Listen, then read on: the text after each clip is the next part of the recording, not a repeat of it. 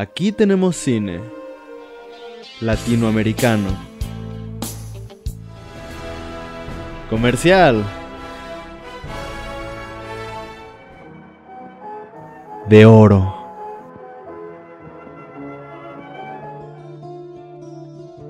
De autor. Documental. De culto. Experimental. Cine Club, un espacio para todo el cine. Bien. Ahora sí, pues siendo las 8.23 del 8.20, ah no, del 31 de agosto, damos iniciada esta sesión. Y pues aprovechemos, aprovecho para mencionar que Crackets es la mejor botana para grabar podcast. Gracias Crackets por patrocinarnos. Entonces, Mora, ya que fuiste el elegido de esta semana, cuéntanos por qué elegiste esta película. Valga la redundancia. Ah. Buenos días, tardes ya. este. Pues elegí esta película porque me gusta mucho. Ah, Akira Kurosawa como director. Y esta era la película que tenía como en la mira para ver después. He visto, la primera que vi fue Rashomon y después vi Siete Samurai. Y esta la quería ver porque, ah, digo, investigando sobre Akira Kurosawa, eh, encontré que esta fue su última película y es una película que él hizo. ah, digo, más allá de que él estuviera perdiendo la vista al, al momento de hacer esta película, lo que a mí me llama la atención es que debido a eso, ah, él pintó durante 10 años cada, cada, cada toma de esta película. Y las pintó con los colores y con todo ah, muy detallado, muy vivo. Él tiene una, una técnica muy expresionista. Y este. Y son, digo, creo que incluso se ve en la película que es muy, muy expresionista, sobre todo en el personaje de Hidetora, que es el, el, el, el jefe, el viejito. Y este. A mí lo que más me gusta de Akira Kurosawa es que. A través de una cultura muy, muy, muy distinta, siento que habla de temas y de sentimientos con los que me identifico muy personalmente. Y, y también me gusta mucho que... Yo, yo creo que, por ejemplo, sea, a mí lo que más me llamó la atención es que Rash- Rashomon me parece la mejor adaptación de un texto literario que hay en el mundo. Digo, no porque haya visto todos, pero me parece impresionante lo que hizo manteniendo la historia añadiendo su propia am, parte, como su propia perspectiva, de manera literal, o sea, de manera, digamos, ah, literal, como añadió una parte, un, final, y añadió la perspectiva de un nuevo personaje, ¿no? Entonces, no es nuevo el personaje, pero sí la perspectiva. Y este, al final mantiene el misterio y mantiene la esencia de lo que es el cuento, que es el cuento, un cuento que se llama En el bosque, escrito por Yunosuke Akutagawa. Entonces a mí me impresionó mucho porque además el cuento de por sí me parece un- una obra muy completa, súper interesante y que aprovecha una dimensión de la literatura que yo nunca había visto aprovechada ambos son un poco pesimistas y ambos son un poco ahí como optimistas al final. Es un poco extraño, muy humano siento yo. Entonces, esas son como las razones que me llevaron a hasta este momento de ver esta película. Mm. Cool. Vaya, vaya. Me parece mucho la respuesta. La estuviste preparando toda la semana. ¿Y a Sí, ti, pero- Jessy, qué te pareció? A ver, deja, dejo mi sandía a un lado. Aquí estoy comiendo. Este. La verdad, quería verla porque vi más bien el tráiler en la semana. Y no me llamó mucho la atención, tengo que decirlo. Pero dije, sabe. O sea, así me ha pasado con algunas películas que hemos visto aquí. Entonces, por eso dije, bueno, no importa. Pero no tuve chance. Entonces, apenas la estaba viendo, pues ahorita, ¿verdad? Acabo de terminarla. Pero necesito también, ahorita digo, con las ideas que usualmente decimos aquí, como que en- llego a comprender más, porque no le puse tanta atención, porque estaba mi sobrina conmigo y me preguntaba muchas cosas mientras la estaba viendo, que por cierto la vio completa, ¿eh? También conmigo. No sé cómo se aguantó, no sé si entendió algo, pero ahí estaba la morra, pero siempre me decía, ay, ¿y por qué le pegaron? ¿Y por qué esto? Y bla, bla. Entonces, como que me perdí mucho de la historia, pues, tal cual, pero más o menos creo que le entendí. Y me acuerdo que, o sea, inició y sí fue como, no, ok, no se ve tan interesante, pero de verdad sí me atrapó, o sea, de repente fue como que, ah, caray, duró dos horas cuarenta. A mí se me hizo como muy fluida, pues, a mí sí me gustó eso, que se me pasó muy rápido el, el- el- el tiempo, la verdad. Y mientras pues, estaba con esta morrilla y todo, pues hasta para que se aguantara también ella, creo que habla de, de, debe de decir algo. Digo, mi sobrina tiene tres años y ahí se quedó viéndola aunque no le entendiera nada. Entonces, eh, ya cuando iba a empezar, bueno, ya cuando iba a empezar este, la, la ¿cómo decirlo? La, la junta, no sé cómo decirlo. Este, La llamada. La llamada, ajá. Me gusta que Todavía no la, estaba- no la había terminado y de hecho iba en la parte en la que se pierde el, el- el señor, que se pierde, se pierde el, el gran jefe, o creo que le mencionaban así, ¿no? Gran, gran jefe. Y no lo encuentran y así. Ya cuando lo encuentran y todo, me acuerdo que en un momento me distraje y volteé y vi que se murió su hijo, el único que confió, bueno, el único que lo apoyó siempre. Y neta, así fue como que un hoyito en mi corazón. Dije, no, ¿cómo se puede haber muerto este compa? Y, ay, no, ¿por qué? ¿Por qué escogen películas así? de traición y, y muerte y llanto. Que no sé cómo lo mencionen a- al, al chavo que siempre los hace reír. ¿Cómo no, no sé cómo les digan en la cultura japonesa, honestamente. Sí es japonés, ¿verdad? Creo que yo. Sí es. Eh, pero de verdad me hizo reír mucho ese compa y tenía unas frases muy adecuadas y bueno, muy adecuadas y aparte eh, como cuestiones de cómo él también en parte veía la vida, ¿no? Cuando decía que, que si los dioses o los budas estaban burlando de ellos porque solamente lloran al nacer y lloran toda su vida y cuando ya se les acaba el llanto es cuando mueren y es como que me gustó mucho. La verdad, esa parte también se me hizo muy padre. Pero, este, sí necesito que, bueno, ocupo. eh, que si me explican el final, porque no lo entendí, porque no puse mucha atención a eso. ¿Qué onda? Era chica, ¿no? No, es chico. No, es el hermano de Sue. La que estaba Ah. casada con el segundo hermano. No, no, no, el que era como el bufón. Ah, No, sí. es Ah, hombre. era hombre, ¿no? Es hombre. No, o- ¿Es hombre? Bien. Sí, es hombre. Es que, bueno, viendo el cast, lo interpreta una mujer. No Mm. manches, pero tiene voz de hombre. Eh, que de hecho mi sobrina también creyó que era mujer, ¿eh? Sí, al principio yo también pensé que era mujer, pero No, sí es hombre. Era mi Mulan. ¿Se llama qué? Era Mulan. no, en, el, en la película le dicen Kiyoami, Ajá. pero no sé, no, según yo ese es su nombre. No. Oh, sí parece mujer. No, es, es, se me hace que es como. A lo mejor es transgénero porque se llama Peter. Ah, caray. Ah, caray. Y no sé qué, Ikehata es un bailarín, actor y cantante japonés que ha aparecido en Ran de Akira. Es bailarín, actor y cantante japonés. No es mujer. Mm, A lo mejor es transgénero, eso puede ser.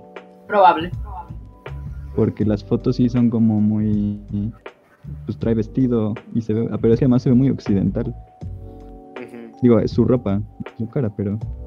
Sí, sí, sí. Sí, se ve como. ¿Quién sabe? Creo que Ah, sí es transgénero. Bueno, Este. Pero de que del el final de. Ah, sí. De que se mueren Hidetora y Saburo. O el final de que se queda el morro ciego Hanataru. solo en el castillo. Es Tsurumaru, Ah. ¿no? ah, No Hidom- Hidomaru. No me acuerdo el Hidomaru. nombre. Tsurumaru. Más me acuerdo que sí, porque yo me acordé, digo, qué manera de relacionar los nombres, pero no se me olvidó él porque dije, ay, es como los Urus, porque se llamaba así. Entonces, Sí, sí, sí. ese final, o sea, sé que el- la imagen del Buda se la dio su hermana. No recuerdo, o sea, creo que sí sale más al inicio esa misma imagen, ¿no? Y creo que también es Sue la Sí. que es- la, la, la tiene. Sí, sí. Ujú. Sí, esta imagen sale primero cuando Hidetora va a buscar a Sue a, a su cuarto, pero en su cuarto no está y solo encuentra el Buda, entonces luego va a la muralla donde Sue está rezando en el Ah. atardecer. Y es cuando le dice, por favor, ódiame, no quiero que me tengas tristeza o aprecio porque yo maté a toda tu familia. Ah, el problema es que es- esa parte del final, el problema es que no sé si te acuerdas que la otra esposa, que era, se me va a olvidar el nombre, pero creo que aquí lo tengo. ¿Kaede? Kaede, sí, exacto. Kaede se fue a. se- sedució a, a, a Jiro, que es el segundo hermano. Ella era la esposa del primer hermano. Cuando murió el primero, sedució al segundo, sedujo al, al, al segundo hermano, que es Jiro, y para quedarse en el castillo. Pero ella quiere que maten a Kaede. Digo, que maten a, a Sue. Entonces mandan a. a Ka. ¿Kaede? Ay, no me acuerdo. No, al, al- ajá. Quería acordarme de todos los nombres, pero no voy a poder. Y este, al, al, a Charpo se lo mandan a que lo mate y les, les hace una broma, ¿no? Les manda la cabeza de una kitsune ah, en sal. Y es como una, es, es una metáfora, bueno, no es una metáfora, es bastante literal. Es como una Sí, broma. fue muy de que- directo. Sí, de que Kaede es una de estas mujeres zorras que no sé si juegan como, no sé si juegan League of Legends, pero es como Ari, que es la idea de que los zorros se convierten en mujeres, porque, en mujeres astutas que engañan a, a los hombres y se los comen. Eso yo lo, lo capté más por One Piece. Mm. Bueno, es muy, muy. o sea, esa idea de los zorros que se transforman es como es muy, mitología. Muy mi- mitología, mitología de allá. Ujú. Y este. mm, Pero mientras, cuando se arma todo el revuelo de que va a haber guerra, este Kaede aprovecha y manda a otro tipo a que ejecute a, a Sue. Y Sue, si te acuerdas, el morro quería su flauta, Surumaru quería su flauta, y había ido una señora por la flauta, pero no llegaba, entonces Sue fue por la flauta y ahí las mataron a las dos. Entonces el tipo se quedó esperando porque Sue le dijo, quédate aquí, no te muevas y yo ahorita vengo. Y le da el Buda. Entonces se quedó ahí esperando. No. Y tristeza. del papá y, y además, ah, le dejó el Buda, le dijo, no, no, no, te, no te angusties, te voy a dejar mi Buda para que te dé confianza y tranquilidad. Ajá. Y al final se le cayó el Buda. Y este. Y de Hidetora y de Saburo era que. No sé si te acuerdas, pero Jiro, el plan de Jiro, el segundo hermano, era que los de, iba a dejar buscar a Hidetora, eh, pero los iba a perseguir para matar a Hidetora cuando lo encontraran, porque él Sí. no sabía dónde estaba. Entonces eso es lo que pasó. Envió a un, em, un escuadrón de arcabuceros y les dijo que iba a premiar al que matara a, Hide- a Hidetora, ah, pero mató a, mataron a Saburo. Bueno, no, creo que iban a matar a Saburo, en realidad. Sí, a lo- a lo- a lo- a los- según yo era Hidetora, pero ya no me acuerdo. El punto es que mataron a Saburo. Pero ese fue plan de, de Kaede, ¿no? Creo que fue Kaede la que le dijo eso. a- Ajá, también, le, también fue plan de Kaede, sí. No, hombre, qué mujer tan venenosa, de veras. Y este, La neta, sí. y- Ya me dio tristeza porque sí, ya me acordé de esa parte de cuando le da el Buda, pero creo que me perdí en esa parte porque yo nunca me acuerdo haber visto que se mueren las dos. O sea, que se es muere se ve. y la otra señora. Solo hay una, una escena donde van, va el, este, va saliendo el señor como preparándose para defender el, el castillo, el, este que, al que habían matado y que no quiso matar a, a Sue, Ajá.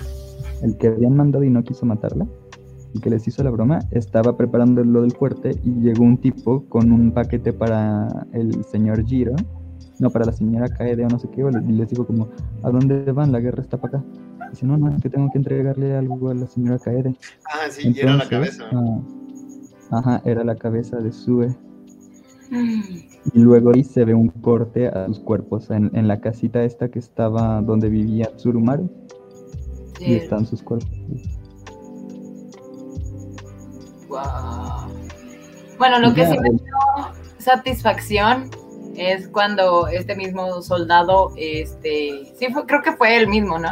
Que mata a la calle de ahí en, ahí arriba y ni siquiera la deja reaccionar, o sea, de repente llega y mocos, órale.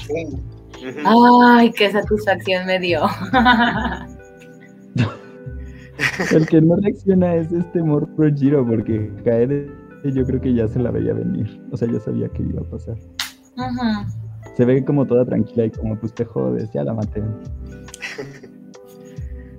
Y Giro así como... Y todavía Giro así se queda todo pasmado y el tipo le dice, bueno, voy a luchar por usted. Ahorita hágalo, usted haga lo que quiera. Ajá. Algo así le dice. Vamos a morir, este, prepárese a morir con honor. Sí, pues. Entonces, Oye, al final Hidetora ya se- se muere de tristeza. Por favor. Mm. ¿Qué ibas a decir, Jessie?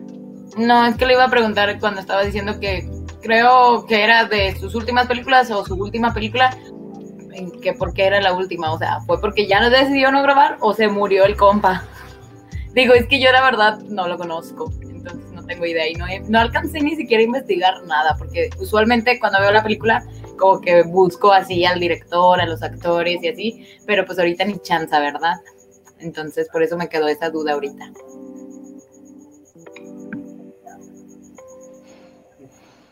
Sí, es Pues- que es muy, muy larga. Yo también, de hecho, muchas cosas no las había entendido. Por ejemplo, cuando hay un momento en que, en que Tango, el que se había desterrado pero se había escondido, eh, le dice como, le dice a Hidetora que Saburo le había ordenado quedarse. Y yo me quedé así, es como, que no lo hasta lo habían invitado a irse con ellos.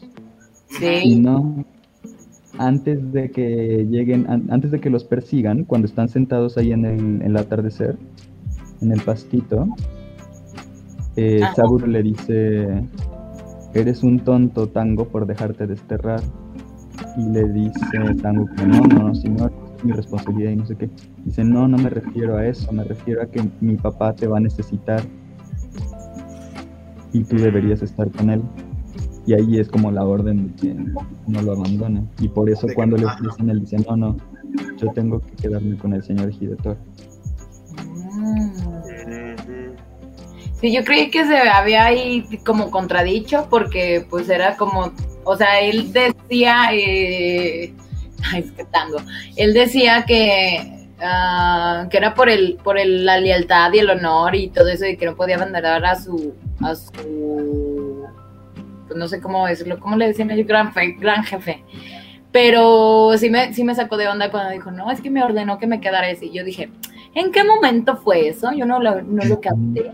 Y ya ahorita tiene sentido, sí es cierto. Cuando están platicando con los caballitos así de fondo. Sí. Que de hecho me gusta, pero no la me sacó de onda todo eso de cómo van cambiando las escenas porque, o sea, de repente se cortaba y salía otra y ya entendías más o menos qué había pasado, ¿no? O sea, pasa eso de que se están peleando y todo el señor, eh, bueno, empieza a reclamarle por el hijo, por todas las cosas que dijo. Y luego Dango lo defiende y de repente, o sea, pasa todo eso de que se pelean y de repente la siguiente escena es ellos platicando así en el, en, con los caballos. Y yo dije, a lo mejor siguen ahí cotorreando todos y están pensando qué hacer. Pero no, era de que ya los habían desterrado a los dos. Y está padre, Mm. todos un buen. Y vas a lo directo ahí. Y este tipo de cosas creo que ah, hay muchas cosas que son como culturales, que, que no entiendes como, pues, ¿qué pasó? Por ejemplo, también al inicio cuando Saburo hace un comentario que todos se ofenden. Y eso sí como, pero pues, no dijo nada de nada, ¿no? O cuando dicen lo de, cuando este Kiyoami, el que se burla, hace la broma de que viene una liebre y. Saburo le dice, oye, deben ser dos libres, ¿no? Porque mi papá, a mi papá no le alcanza con una. Y creo que eso habla de la ambición, creo que es un chiste sobre su ambición y como que no tiene llenadera. Ujú. Sí, eso yo no lo entendí porque lo dice y todos empiezan a reír y es como de, ay, bueno, son cosas muy locales de allá. Sí. Y este... Pero a mí me gusta mucho. Estaba pensando que, es, o sea, la película, y bueno, no seguramente no solo será en esta película, pero siento que la primera vez que la vi sobre todo, vas descubriendo las atrocidades que hizo al mismo tiempo que se revelan las consecuencias. Por ejemplo, lo de Kaede, ¿no? Tú mataste a toda mi familia y ahora yo voy a...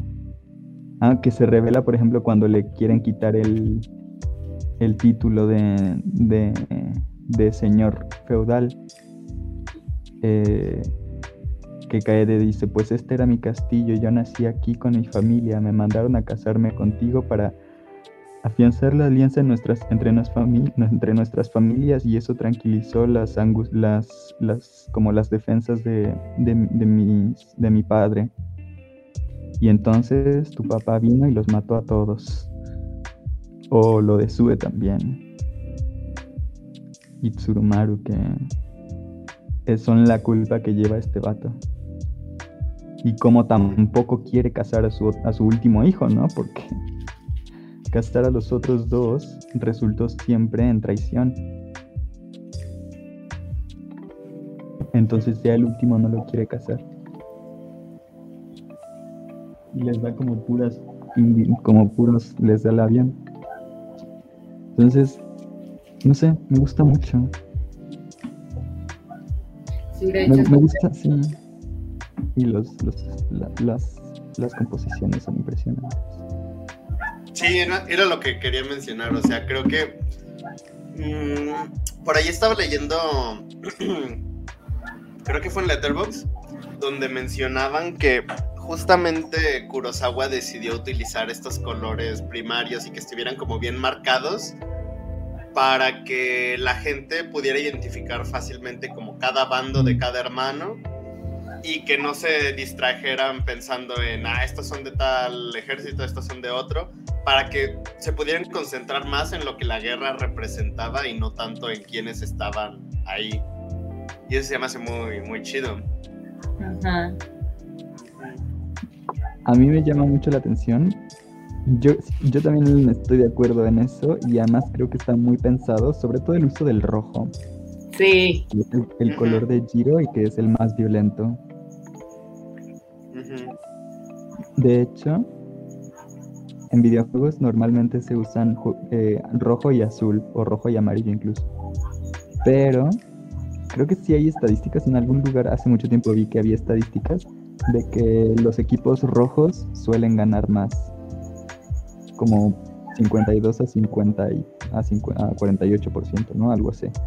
Pero que pues ya es, es un poco extraño porque los equipos rojos sea, eso tendría que ser 50-50 tal cual, ¿no? No tiene ningún sentido que los equipos rojos ganen más. Pero parece que como que te inspira más violencia. y yo creo que hasta tiene que ver algo con lo, o sea, rojo también involucrando el color de la sangre, pues, o sea, más violencia, más sangre, más, o sea, no sé, creo que lo relacionas más el color rojo con la sangre. Sí. Ay, hasta las letras del póster están en rojo. Ahorita lo estoy viendo. sí. También con el Y aparte es buen contraste, es el rojo y el azul ahí. Sí. Con el infierno ¿Qué que diciendo? que estamos viendo. Que incluso está, está precedida por el por la por la frase esta de Kiyomi también, que no me acuerdo cómo iba, pero era algo así como que el, paraíso no existe, el infierno es aquí. Ujú. Y le dice, por favor, y, y el señor Hidetora le dice como, pues si no te, si te da miedo, quédate. Y ya se va al castillo, los traicionan, los empiezan a masacrar, se mueren. Y, y es un infierno como, es, esta es la parte donde dicen que desde, es- desde el inicio hasta este punto se va nublando todo el cielo, progresivamente se va nublando, nublando, nublando, nublando. Y este... Y entre las llamas y cómo el color rojo del, ejército rojo empieza a ganar espacio, se va, se va volviendo un infierno y cómo todos los otros colores se apagan. O sea, es oscuro, el castillo es oscuro, es gris, las armaduras son grises y solo el rojo, un poco el amarillo, pero en realidad es el rojo más que otra cosa, prevalecen y brillan. Y es una forma natural de hacerlo, porque en Photoshop lo puedes hacer, o supongo que en Premiere o en postproducción en general lo puedes hacer, pero este se ve muy natural y se ve padrísimo, o sea, el vídeo que pusieron, cómo se va cubriendo el sol cada vez más hasta que está completamente negro. Y cómo sale como un fantasma Hidetora. Literalmente, ¿no? Ujú. Muy metafóricamente, pero en su apariencia parece fantasma. Sí, porque, o sea, a la par de la, como va avanzando la película, lo estás viendo que está, o sea, cada vez más, o sea, más devastado y derrotado y ya en cuestión como si Ujú. pareciera un fantasma, pues. Primero muy pintado y todo y después, de hecho sí está bien padre hasta cómo hacen como, involucran la historia de los personajes en pequeñas, eh, pues, interacciones. Porque me acuerdo que también, eh, no me acuerdo del nombre, lo acaba de mencionar también Mora ahorita, pero no me acuerdo, el que es como el payasito, pues, cuando lo está cuidando, dice, pues, ¿quién está para cuidarte? No sé qué, y se va y lo escucha, y cuando regresa dice, toda mi infancia, ah, como siendo tu niñero, y todavía te tengo que cuidar en estas condiciones y no sé qué. O sea, eso habla de que desde que estaba niño siempre estuvo como que a la par de lo que ellos quisieran, que era pues en cuestiones de hacerlos reír, pues, pero, pero sabes que desde, desde muy chico ha estado ahí con ellos. Entonces, ahí hay una pequeña parte de la historia de ese mismo personaje que se, se resumió en una simple interacción de qué había pasado. Y así pasó con varios, por ejemplo, Suya también, que le menciona lo de que había matado a sus papás también, que había incendiado, incendiado el castillo, eh, también Kae- Kaede, o Kaede, sí. Ujú, Sí. Ujú. También ella, bueno, ella sí lo desglosa un poquito más de cómo pasó eso, porque hasta dice que su mamá se suicidó y todo, pero es, o, o sea, está padre que no ocupan tanto tiempo para, para mostrar eh, pues toda una pequeña parte de la historia o que te va a dar un panorama del personaje, pues qué es lo que ha vivido y sufrido y qué es la conexión que tiene con el gran jefe. Porque de hecho todos tienen algo que ver con él y cómo se lo tomó cada, cada quien de diferente manera, ¿no? O sea, Sue y su hermano eh, pues no le tienen rencor porque a pesar de que cuando están en la cabaña que buscan ayuda y encuentran a, a Surumaru, eh, no, sí creo que es allí, eh, no los, no los ve con, o sea, bueno, no los recibe con rencor, sino que, eh, o sea, simplemente los recibe y hasta que se dan cuenta, él cae, en- o sea, el señor este, el gran jefe, cae en cuenta de que, pues las consecuencias, como decía Mora, de todo lo que ha hecho, ¿no? Y a cuántas personas ha lastimado y que a pesar de eso, pues no le tenían en, en cierta parte ningún rencor o ningún odio o, algún sentimiento negativo, pues más que cae de ella, sí, pero supongo que también el hecho de ver a tu madre suicidarse ha de estar bien canijo. Sí. Aunque yo siento que sí, sí, digo, no son, no necesariamente tiene que ser rencor, pero sí ve consecuencias. Por ejemplo, el tipo sí dice como he tratado de no odiarlo y seguir los pasos de mi hermana, pero sí, o sea, me caga la madre usted. Pero bueno, le voy a tocar la flauta. Ah, perdón, sin, sin, sin albur. Ah, pero- No pensé hasta que lo dijiste. Yo tampoco. Este. Pero también, pero también sube, él la ve y dice, siempre tu rostro de tristeza me duele tanto. Y entonces es que sube, le sonríe. Se ve muy, es, también eso solo lo noté la segunda vez. Pero la segunda vez que lo vi, sí noté que, es- son, que, que cuando dice es que me, me, me abruma tu rostro de tristeza, ella sonríe como, ah, no te preocupes. Entonces, son, si, te, si te molesta, pues sonrío para ti. Y entonces es que le dice, y todavía no me odias, ¿por qué no me odias? Ah, entonces, sí, Sue no lo odia, pero sí que es bastante miserable ah, en su vida. Y, y, y- también incluso sus hijos. Porque es curioso, pero efectivamente toda la película, desde que él entrega su trono, se convierte en un fantasma y creo que ese es el problema que le reclama Sapuro. O sea, tú eres responsable de todo esto, te tienes que hacer cargo. Porque Sí. si lo entregas y esperas que otros se compadezcan de ti y te cuiden, eso no es lo que pasa en este mundo que es el que tú creaste. Cierto. Y a partir de entonces, él va cada vez desapareciendo más, va perdiendo el control, va perdiendo su presencia. Y no sucede lo que esperaba porque no es consciente y responsable del- del- de sus actos. Es curioso, pero yo lo identifiqué mucho con el término de karma, en el sentido no de, de que oh, te tiene que pasar esto porque hiciste algo malo, sino en el sentido que literalmente son las consecuencias de sus actos lo que determinan su condición presente. Mm, espera, pausa. Sa- Te, iba, te quería preguntar algo, Mora. ¿Sabes qué significa propiamente el, el kanji con el que está escrito el título, Ran? La- sí, este. El, en un, no, no porque yo lo lea, pero en un video dijeron que significa caos. Ok. Mm. Ujú. No, pues sí, o sea, va junto con, con eso que estás diciendo. O sea, todo.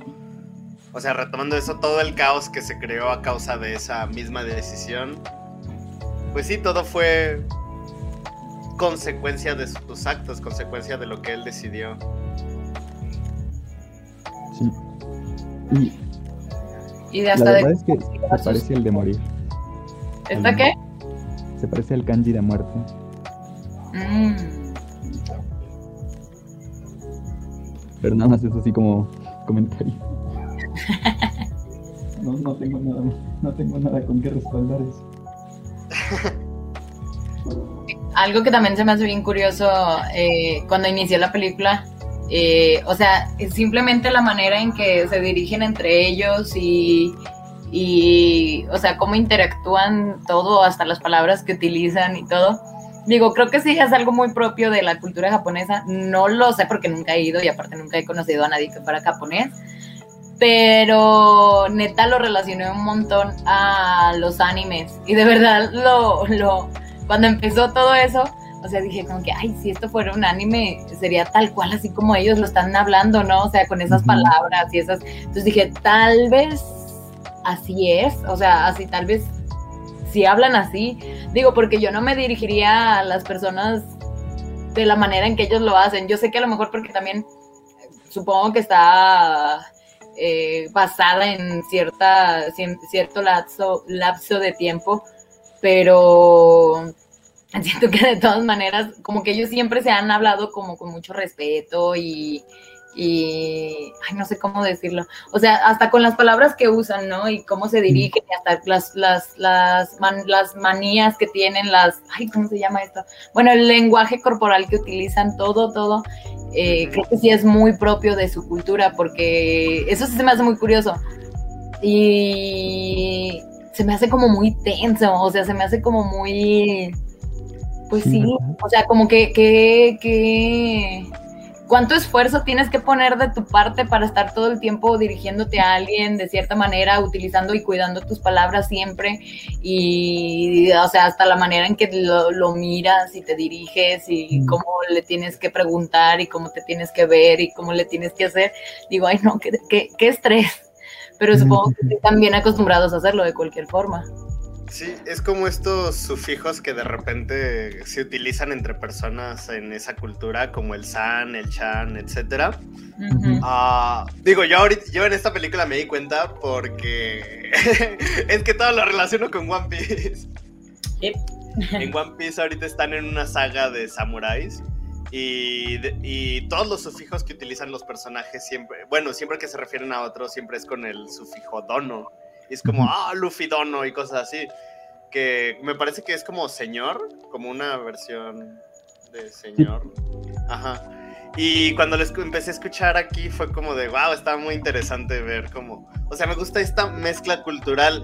Y retomando esto que dice Jesse, pues... Por, ah, es que, ¿sabes qué me quedé pensando? Por ejemplo, hay, en la cultura japonesa, incluso si de repente utilizas un sufijo como de mayor mm, que representa una relación mucho más cercana a la que usas normalmente con otra persona, es como de wow, wow, es extraño. Y, o sea, si estás acostumbrado, si la otra persona está acostumbrada a que tú utilices un sufijo y de repente lo usas, utilizas otro que representa mayor, eh, una mayor relación con esa persona, y como tú dices, es como... Ah, es que ahorita me quedé pensando en esto del lenguaje inclusivo, de que mucha gente dice, es que imagínate estar pensando en los pronombres de las otras personas, pero pues ahorita pensé, en esa cultura tienes que referirte a personas con distintos, no pronombres, pero con todos estos sufijos. No sé, me encontré este paralelismo. Mm, sí, sí, sí. Sí, o sea, a mí me gusta mucho que, que Jesse haya utilizado la palabra tenso, porque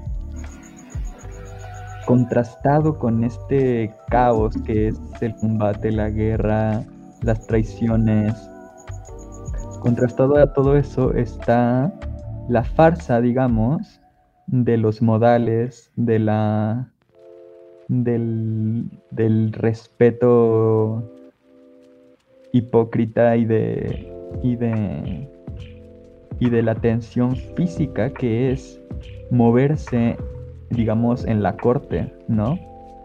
Como, porque, o sea, a mí lo que me impresiona mucho es no solo cómo hablan, sino los movimientos de los actores, cómo son todos precisos, cómo se acomodan el kimono, cómo lo abren para que los pliegues queden perfectamente planos en, el suelo cuando se sienten, cómo se lo ponen los, las mangas que vuelen para que no se redoblen, sino que queden extendidas cuando se mueven. O sea, todas esas cosas, tanto detalle a la, a la belleza, a la estética, a lo superficial, mientras se están traicionando y se están engañando y se están, ¿sabes? Como destruyendo entre sí y que culmina en estos combates que además también se ven muy estéticos, o sea, es parte de lo que se admira de Kurosawa y de lo que uno de los videos que les envié estudia, cómo mueve masas de gente y caballos, o sea, la de caballos que salen en esta película y cómo, o sea, muchas veces ve que se dan ahí el madrazo y se cae el caballo y se cae el jinete. En la parte final, la de, la de jinetes que se tiran al piso y se los ve que se dan unos golpes bien duros. Creo que incluso a uno lo atropella un caballo, no sé, ahí se alguien. alguien se debe haber roto por lo menos un hueso o dos. Ajá. Sí, sí, sí. Hay, hay una escena donde un tipo cae y de repente detrás de él comienzan a pasar los caballos y cuando pasa eso yo solo pensaba, ¡ay no! Pobre de ese extra. Porque incluso también mi mamá me, me lo comentó. Me dijo, es que imagínate todos los extras que se utilizaron para esta película porque es un mundo de gente enorme. Yo creo que en esa fue, en esa que tú dices que se cayó alguien y lo empezaron a pisar los caballos, fue que yo me fijé si no eran maniquís y dije, no, es que se están levantando, ¿qué pedo? O sea, a lo mejor Ajá. no son maniquís, pero es que otros se están levantando. Sí, sí, sí. Y luego cae el caballo completo también, que eso ha de ser un, un pedote. Sí, o sea, todo el esfuerzo que pusieron ahí para entrenar hasta los caballos, de dejarles claro también a los actores lo que tenían que hacer y cómo lo tenían que hacer de una forma que pareciera muy natural. Entonces, sí, qué difícil. O sea, qué, qué, qué triste ser extra en esta ocasión porque cuántos golpes no se debieron de haber dado. Sí. Ayudé. Ay. Ay, ¿Y a se me olvidó qué iba a decir. ¿Eh? ¿Y a ti qué te había parecido, Alan? A mí me gustó mucho.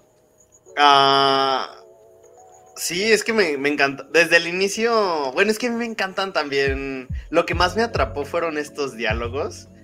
Creo que me di cuenta en el momento en el que vemos a Jiro con sus. eh, No sé si llamarlos amigos. Bueno, sí, eran sus amigos. Y estaban mencionando so- sobre si de. Estaban hablando acerca si deberían ir o no. Y de repente Jiro les dice: ¿Ustedes me seguirían? Y uno de ellos les dice: Un perro puede seguir a, su, a un amo insolente. Y fue como de: ¡Oh, qué buen diálogo! Y así, to- o sea, me- los diálogos son muy precisos y muy. Me gustan mucho estas metáforas que se utilizan sí. siempre. Sí. Ajá. A mí, ahorita de Kiyoami, es la de... En este mundo hay que estar loco para ser cuerdo. Sí. Y todavía yo creo que el, el subtitulado deja mucho que desear y te pierdes muchos detalles muy chidos. Sí, un poquito. Porque hasta está mal escrito el español, diga, no digamos la Ujú. traducción. O también este último diálogo que mencionó Jesse hace rato, el de nacemos llorando y cuando dejamos de llorar morimos. Qué triste, pero cierto. Pero es cierto, ajá. Y sí, pues es, de eso va la película también, ¿no? Buah. Aunque, bueno, ay, no sé, también me gusta mucho como, o sea, todo esto del color, cómo está representado en los personajes, digo, los hermanos sí son muy diferentes entre sí, pero me gusta cómo, o sea, no sé si lo notaron en esta, en el, ay, ¿cómo llamarlo? En el símbolo de cada uno de ellos, que pues, Taro, Taro es el primero, ¿verdad? Sí. Sí. Taro tenía como este símbolo de un sol. Y de repente, eh, Jiro, el rojo, tenía una luna, pero no sé, no sé qué tipo de luna es, de estas que es casi una luna chiquita. O sea, un Menguada, fr- ¿no? ¿Me- ¿Menguada? Sí. Ah, bueno. Tenía esta luna menguada. Ajá, menguante, eso. Y Sam, Samburo, Saburo, era como una media luna. Y fue como de, ah, es como el punto medio entre ambos. De hecho, Porque aparte desde, aquí, ¿Mm? desde aquí se ve que las, las, las líneas amarillas, las banderas amarillas tienen un- una línea que es uno, las banderas rojas tienen dos líneas que es dos, y supongo que las azules tenían tres. Sí, de hecho las azules tenían tres en color blanco. De primero, segundo y Ah. tercer hijo. Ah, eso no me, no me, no me di cuenta. Ni yo hasta ahorita que lo mencionan. Y Y- tengo la imagen aquí enfrente. Y el castillo de Saburo era el más chiquito, pero también era el que no se ganó por violencia, sino en el que nació el, el señor Hidetora. Ajá.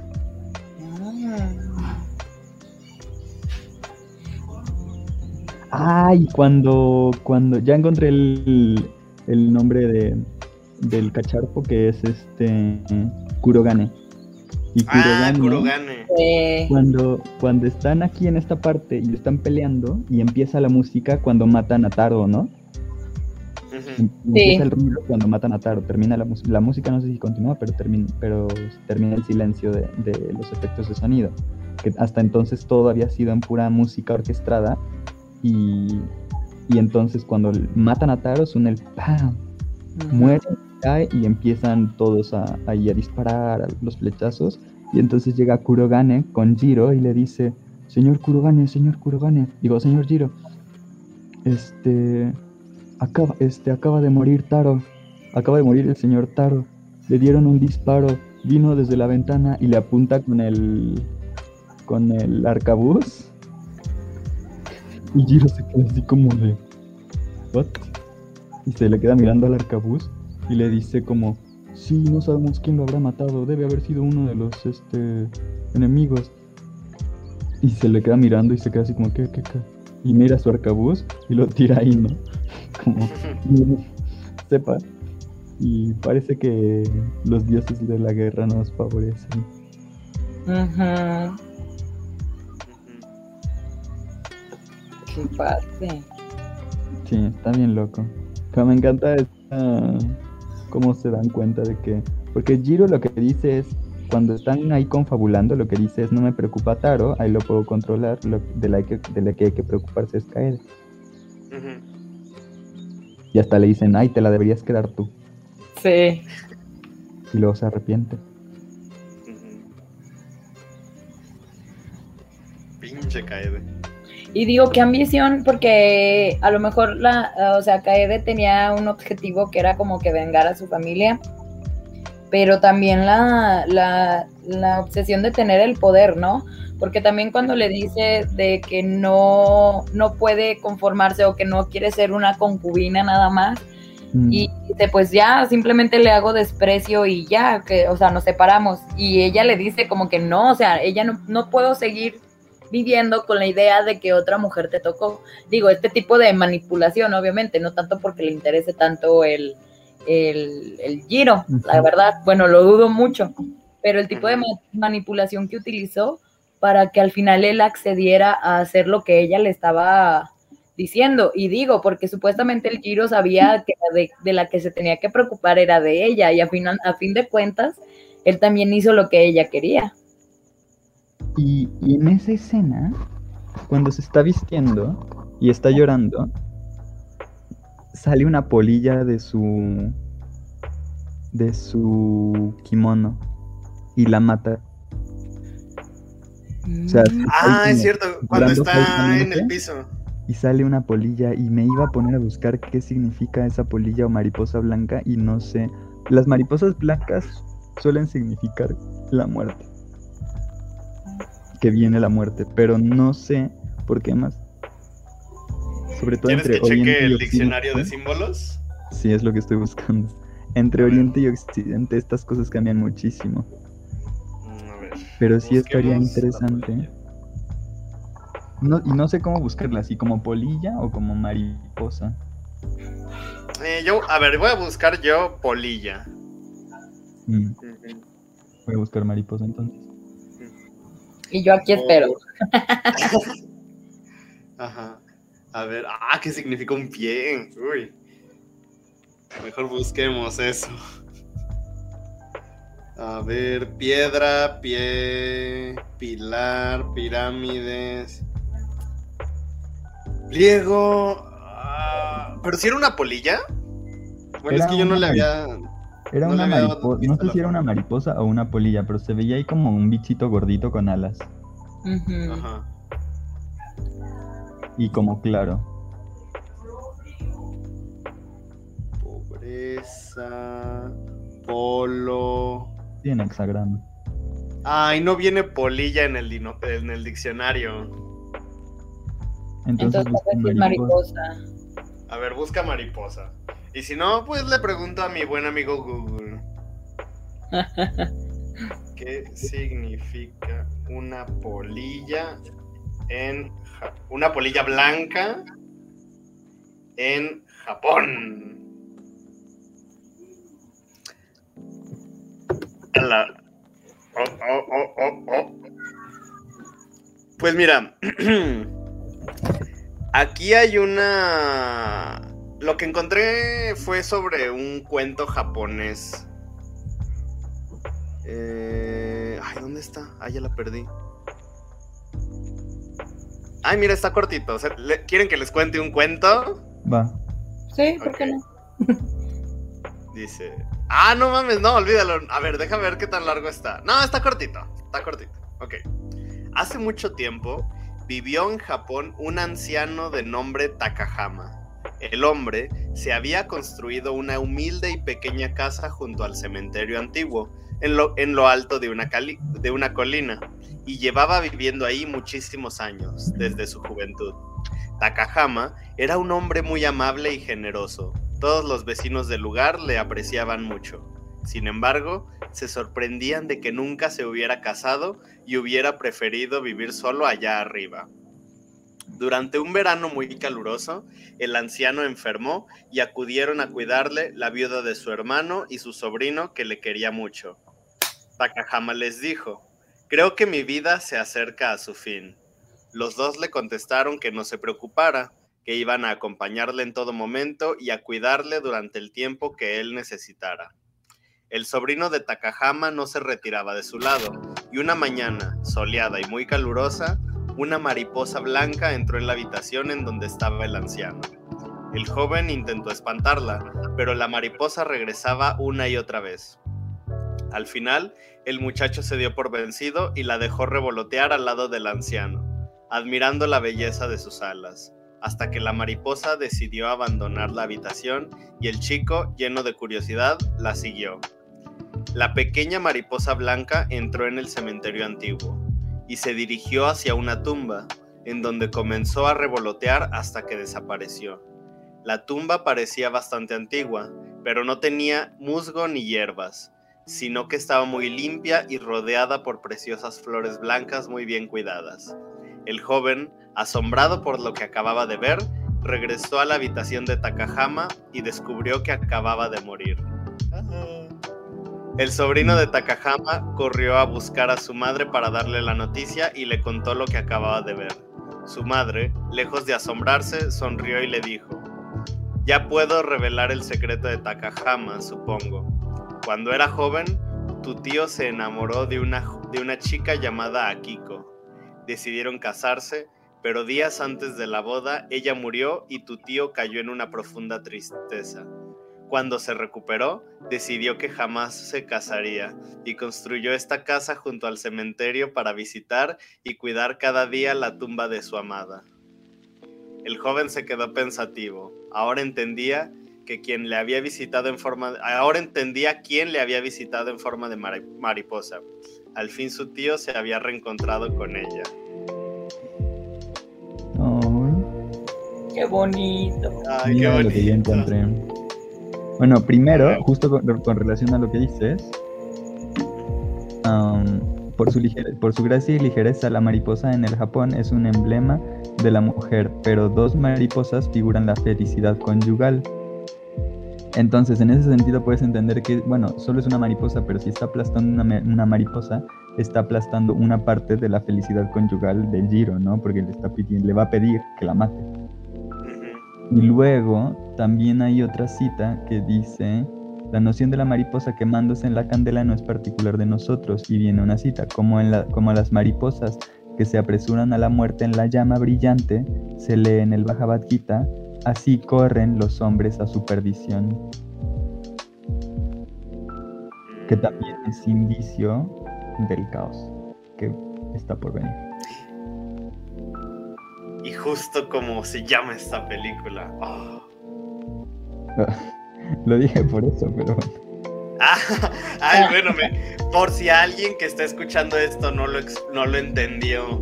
Y por si alguien se pregunta de dónde sacamos estas mamadas, hay PDF que está, si lo buscan en internet, se encuentra como el diccionario de los símbolos de Jean Ya. Chevalier. Ah, ahorita se los deletreo para los que Para que- dar la bibliografía Sí, completa. para todas esas personas que nos ponen comentarios con preguntas de, de fuentes, es Jean, J-E-A-N, uh, Chevalier, uh, C-H-E-V-A-L-I-E-R.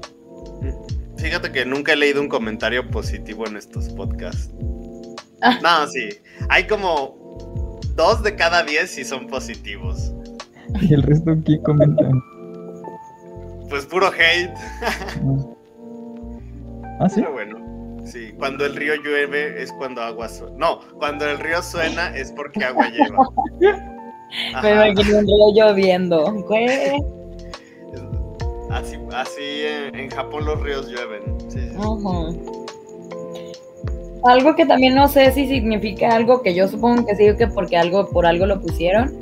Eh, cuando va a caer con Jiro y le dice todo como de no me preocupa lo de la muerte de mi, de mi esposo y todo eso. Y se abre el, pues no sé si, si es kimono, pero lo abre y lo empieza a cortar. O sea, después de que ya lo anda acuchillando y todo, ¿verdad? Pero lo empieza Ah, a sí, sí, cortar. sí. No sé si eso en específico también signifique algo que yo supongo que sí, pero no sé. No sé qué tiene que ver eso. No sé si el kimono más bien significa algo. O sea, algo relacionado a su antigua relación. Y Mm, puede ser. dando lazos o algo así, no tengo idea. Mira, yo lo entendí de una forma súper, ah, súper superficial. Mm. Que dije, no, pues sí, seguramente si alguien la encuentra con el kimono roto, ya que es la mujer del antiguo señor, del antiguo líder, pues creerían que Jiro le intentó hacer algo y lo, lo matarían. Ah, Pero no le haría tanto caso a, a algo que le sucedería a ella. Es que no creo. Sí, no creo. De hecho, por eso ella necesita la información de quién mató a Taro Ah, sí. para defenderse.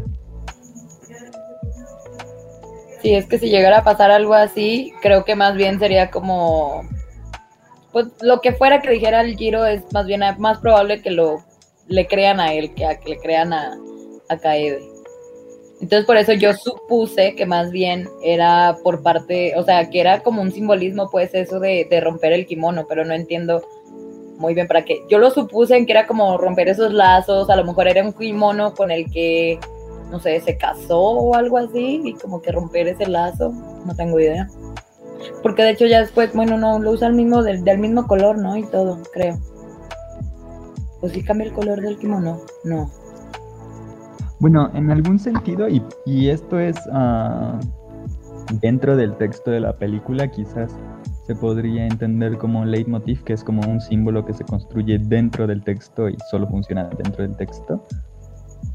La ropa sí que refleja el el estatus. Y por ejemplo, en cuando ella destruye el... O sea, pensemos por ejemplo cuando descubren quién es Tsurumaru, lo descubren porque, su, porque encuentran su kimono. Ah, entonces, este, en ese momento que ella destruye su propio kimono, está hablando de destruir al clan y la unión del clan. En ese sentido se podría entender como el, el kimono como símbolo de estatus y de la autoridad o de la de la sí, de la de la institución que es el clan. Sí, tiene sentido, porque sí es cierto, ya no me acordaba el kimono de Surumaru. Mm.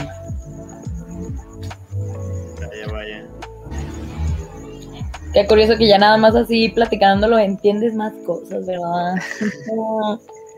Sí. Digo, al final me sigue pareciendo muy triste. Mm. Fíjate que, o sea, al principio sí, digo, sí pensaba como de, güey, ¿cómo le pueden hacer eso al, al papá? O sea, evidentemente como dijimos antes, todo se desencadena por sus propias decisiones. Pero, ay, no sé, igual sí es muy, muy mamón hacerle eso al, al líder del clan. Mm. Es que también, ay no, es que no sé si también eso sea algo muy, bueno, no, yo tal vez sea algo muy cultural. Digo, basado en este tiempo, pues, de que era como el dominio y él era el, líder y así. Aparte de, de que nada, o sea, yo al principio creí que los demás, todos, los demás eran todos sus hijos, pero no, resultó que solamente tenía los tres. Y cuando lo va a dejar como, o, o sí, cuando lo va a desterrar, menciona algo así de que Subaru, creo, o Subaru, este, ha sido al hijo que más ha querido y al que más ha malcriado, pero sin embargo es el hijo que más, bueno, le, lo enfrenta, pues no le tiene miedo de decirle las cosas, ni, y de hecho lo hace con cierto respeto, o sea, se dirige a él de una manera muy respetuosa, pero como que ah, diciéndole cosas que a lo mejor el señor no quería escuchar como persona, y que de hecho también este eh, Tango, creo, entonces, es que ¿por qué les ponen esos nombres? Pero creo que también él le dice como de mi honor o mi, mi lealtad de aquí o algo así menciona, es siempre hablarle con la verdad. Y... Ay, no, es que ese, ese, ese, ese personaje me gustó muchísimo también, el tango. Creo que fue muy inteligente en muchas cuestiones. El tango es muy bueno. El tango es muy bueno. No, pero aparte, Saburo también, incluso desde el inicio, cuando vemos que el papá se como se desmaya o se queda dormido por el calor. eh, Saburo es el que, creo que sí es Saburo, el que se acerca y le pone como su, bueno, que ¿Las corta sus las ramitas y se las pone para que le hagan sombra. Sí, creo que sí es él. Sí, No me acuerdo. sí. O sea, a fin de cuentas, él es el hijo que más lo aprecia, pero lo aprecia como papá, no lo aprecia por las cosas que, que a lo mejor él representa o lo que él llega a tener o el poder que llega a tener. Y los demás hijos, por eso dice que, que no le hablen tan, tan endulzante, porque pues a fin de cuentas se pueden, se pueden, bueno, al final de cuentas se pueden traicionar. Ah, ya me acordé de otra cosa que, que ahorita me estaba acordando de eso, lo de las flechas. Cuando le ponen las flechas, que les pone de una punta y las quebran.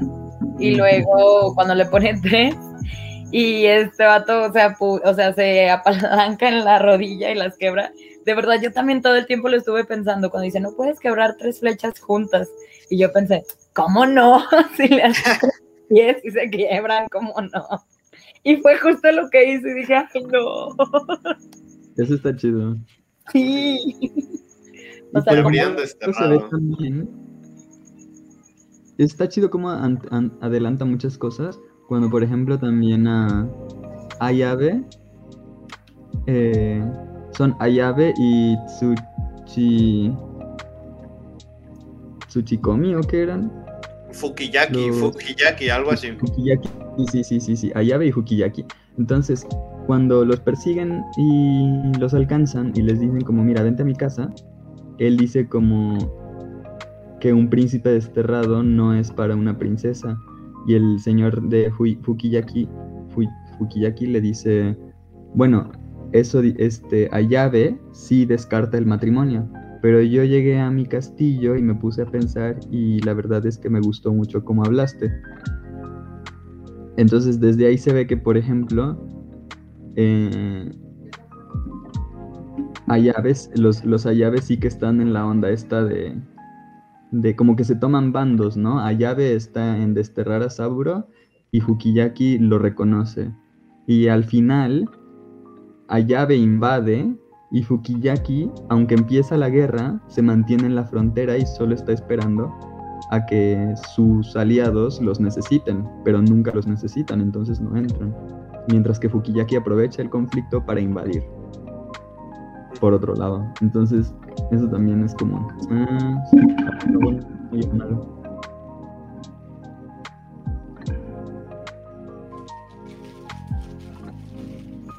Pero sí, yo creo que vamos. No sé, ¿tienen más comentarios? Yo.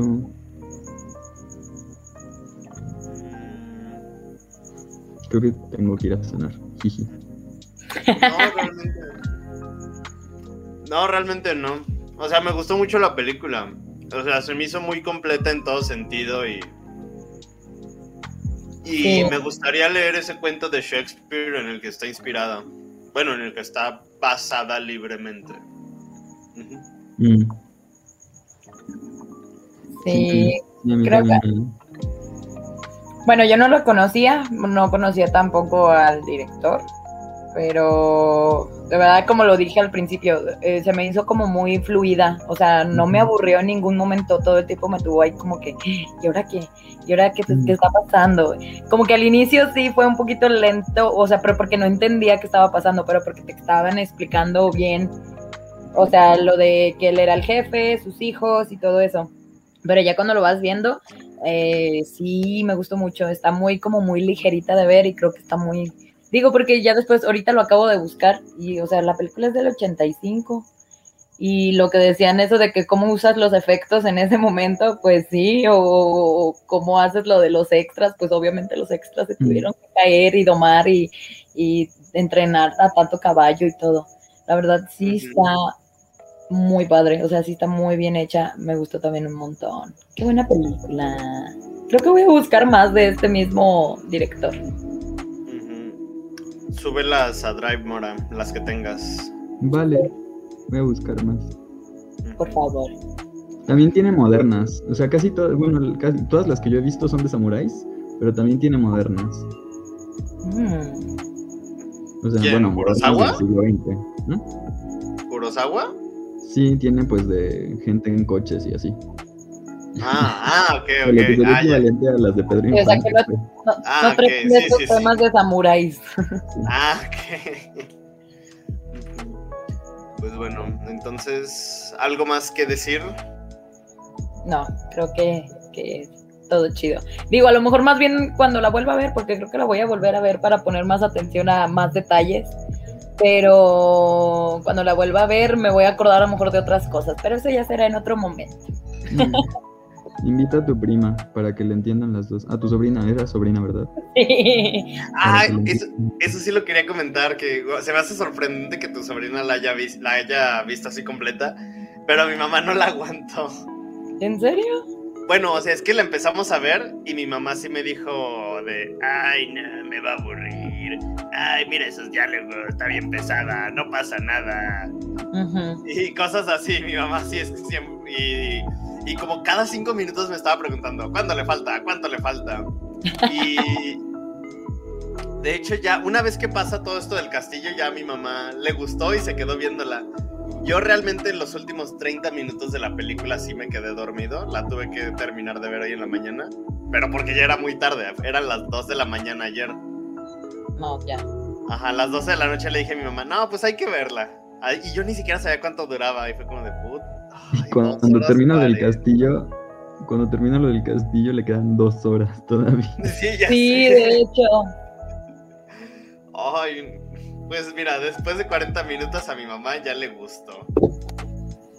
Pues bueno, a mi sobrina sí le gustó desde un inicio, pero fíjate que a lo mejor ahorita que lo dicen, digo, este ya va a ser otro comentario, pero a lo mejor le gustó mucho esto de lo visual, ¿no? O sea, los colorcitos que se usaban y eso, que al principio son muy oscuros en parte, o sea, lo de los castillos y eso, pero, o sea, ella sí me, me, pues es que digo, no le entendió a nada, supongo, a lo mejor dentro de poquito entendió que se peleaban y eso, pero cosas como muy superficiales de la película, porque ni modo que lea, o sea, muy apenas sabe las vocales, mi compita. Entonces, eh, a lo mejor le llamó mucho la atención eso, de los colores, de cómo se veía, de cómo interactuaban entre los mismos personajes y todo, porque de verdad me aguantó aquí todo el rato y a mí también se me hizo sorprendente porque no es que dure poquito, entonces sí está curioso eso. Tal vez sí es una película para niños. o esta niña es muy extraña, ya ya no tengo idea de qué onda. La próxima semana vamos a ver una película turca de 7 horas. Ande, no. Si no tengo ni tiempo para vivir y respirar. Ay, no, qué triste. Ah, pero el baby shower del domingo, ¿qué tal? Ay, ¿Fue el sábado? No, Fue el sábado. Y yo fue el sábado. Pero sí, bueno, ya, hasta ahí mis comentarios. hasta aquí mi reporte. Muy bien. Muy, chida, Pues, gracias entonces- a todos los que la vieron. También a Dulce que la vio, pero pues tuvo que ir a clase. Tuvo clase y se fue, no, sí. Qué triste. Pero bueno, entonces podemos dar por terminado esto y daremos giración, giramiento a la ruleta del destino.